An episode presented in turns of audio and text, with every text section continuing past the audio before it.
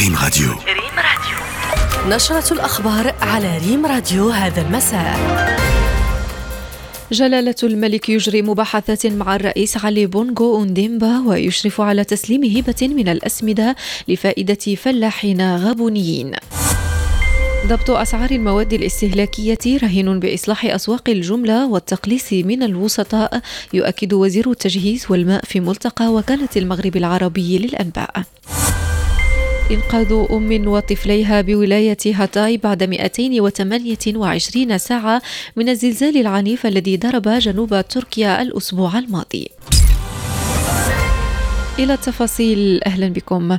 أجرى صاحب الجلالة الملك محمد السادس نصره الله اليوم بالقصر الرئاسي في ليبروفيل مباحثات مع فخامة السيد علي بونغو أونديمبا رئيس جمهورية الكابون.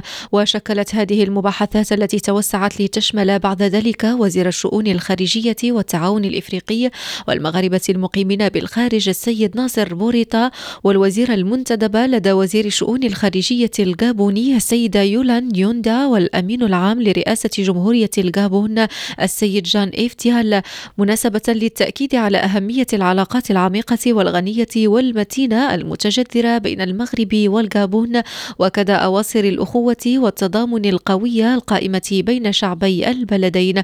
وخلال هذه المباحثات استعرض جلالة الملك حفظه الله والرئيس الغابوني وضع الشراكة الثنائية في جميع المجالات. إثر ذلك أشرف صاحب الجلالة الملك محمد السادس بحضور رئيس الجمهورية الغابونية على تسليم هبة تتكون من ألفي طن من الأسمدة وتندرج هذه المبادرة التضامنية في إطار العناية التي تخص بها المملكة المغربية الفلاحين الغابونيين ولا سيما في ظل السياق الحالي الذي يتميز بالأزمة الغذائية العالمية وصعوبات التزود بالأسمدة. وتنفيذا للتعليمات الملكية السامية سيتم في أعقاب هذه العملية اتخاذ إجراءات هيكلية هيكلية تمكن من تسهيل ولوج الفلاحين في هذا البلد الشقيق إلى أسمدة ذات جودة وأسعار مقبولة يتم ملائمتها خصيصا لتناسب حاجيات التربة والزراعات بالمنطقة. ضبط أسعار المواد الاستهلاكية يمر أساسا عبر إصلاح أسواق الجملة والتقليص من الوسطاء في دائرة توزيع المواد الاستهلاكية. هذا ما أكده اليوم وزير التجهيز والماء نزار بركة خلال استضافته في ملتقى وكالة المغرب العربي للأنباء محمد وحمن المضاربة بالأسعار أمر غير مقبول وغير أخلاقي لكونه يضر بالقدرة الشرائية للمواطنين وباقتصاد السوق. تلكم العبارات التي قالها السيد بركة عند حلوله ضيفا على ملتقى وكالة المغرب العربي للأنباء لمناقشة موضوع الإجهاد المائي والتدابير المتخذة والآفاق المستقبلية. المسؤول الحكومي أبرز أن أسواق الجملة لا تصلها سوى 60% من المنتجات الفلاحية بينما 40% المتبقية تصل بكيفية غير قانونية إلى الأسواق مما يؤدي إلى ارتفاع أسعار المنتجات بسبب نقص العرض أمام الطلب.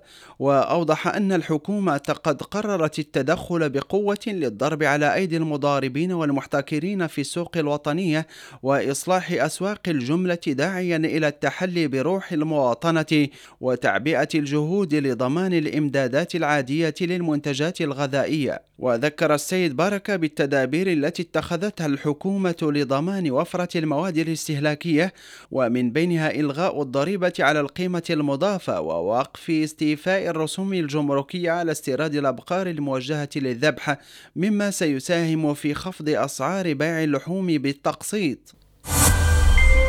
قال المدير العام لشؤون المغرب العربي وإفريقيا والبحر الأبيض المتوسط والشرق الأوسط بوزارة الشؤون الخارجية الإسبانية ألبرتو خوسيه أوسيلاي أوريتش اليوم بمدريد.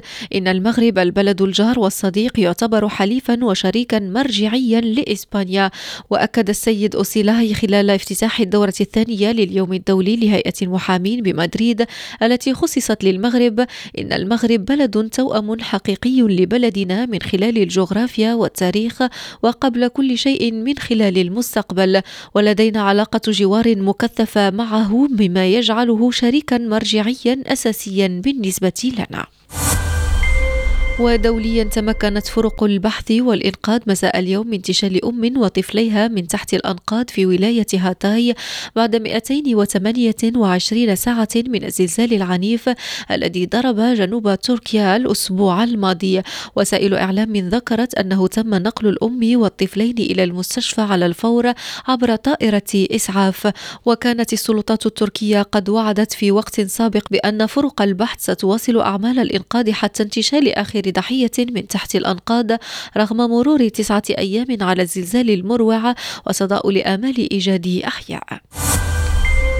واللحظة مستمعينا نترككم مع التقرير الرياضي للنشرة مع محمد أمين علام. اللقاء الأول بين أسود الأطلس وجماهيرهم بعد إعجاز المونديال يجب أن يكون ذا قيمة وليصير كذلك. لا نزول تحت خط منتخبات الصف الأول كتلك التي أسقطناها في قطر. المغرب يواجه البرازيل يوم الخامس والعشرين من مارس المقبل بطنجة. البرازيليون هم أصحاب المركز الأول في ترتيب الفيفا. هم أكثر من رفع كأس العالم يلعبون مع منتخب منتخب مغربي عائد من قطر بنصف نهائي. لم يصل إليه أحد من العرب والأفارقة. الرقراقي ولاعبوه سيرحلون بعد لقاء البرازيل بثلاثة أيام إلى مدريد حيث المباراة الودية الأخرى مع بلد لاتيني آخر. إنه البيرو بملعب سيفيتاس متروبوليتانو ولتعزيز الفريق الوطني ذكرت تقارير صحفية أن وليد الرقراقي يلتقي اليوم بمهاجم ميلان الإيطالي إبراهيم دياز. قصد إقناعه بالمشاركة مع أسود الأطلس الفرص في المراحل المقبلة. أما في أخبار الأندية الوطنية شد كل من الرجاء والوداد الرياضيين الرحال إلى تنزانيا والجزائر للقاء سيمبا وشبيبة القبائل في دور مجموعات دور أبطال إفريقيا. فريق الرجاء طار إلى دبي ومنها إلى دار السلام. أما غريمه الوداد توجه إلى تونس قبل استئناف الرحلة إلى تيزي وزو.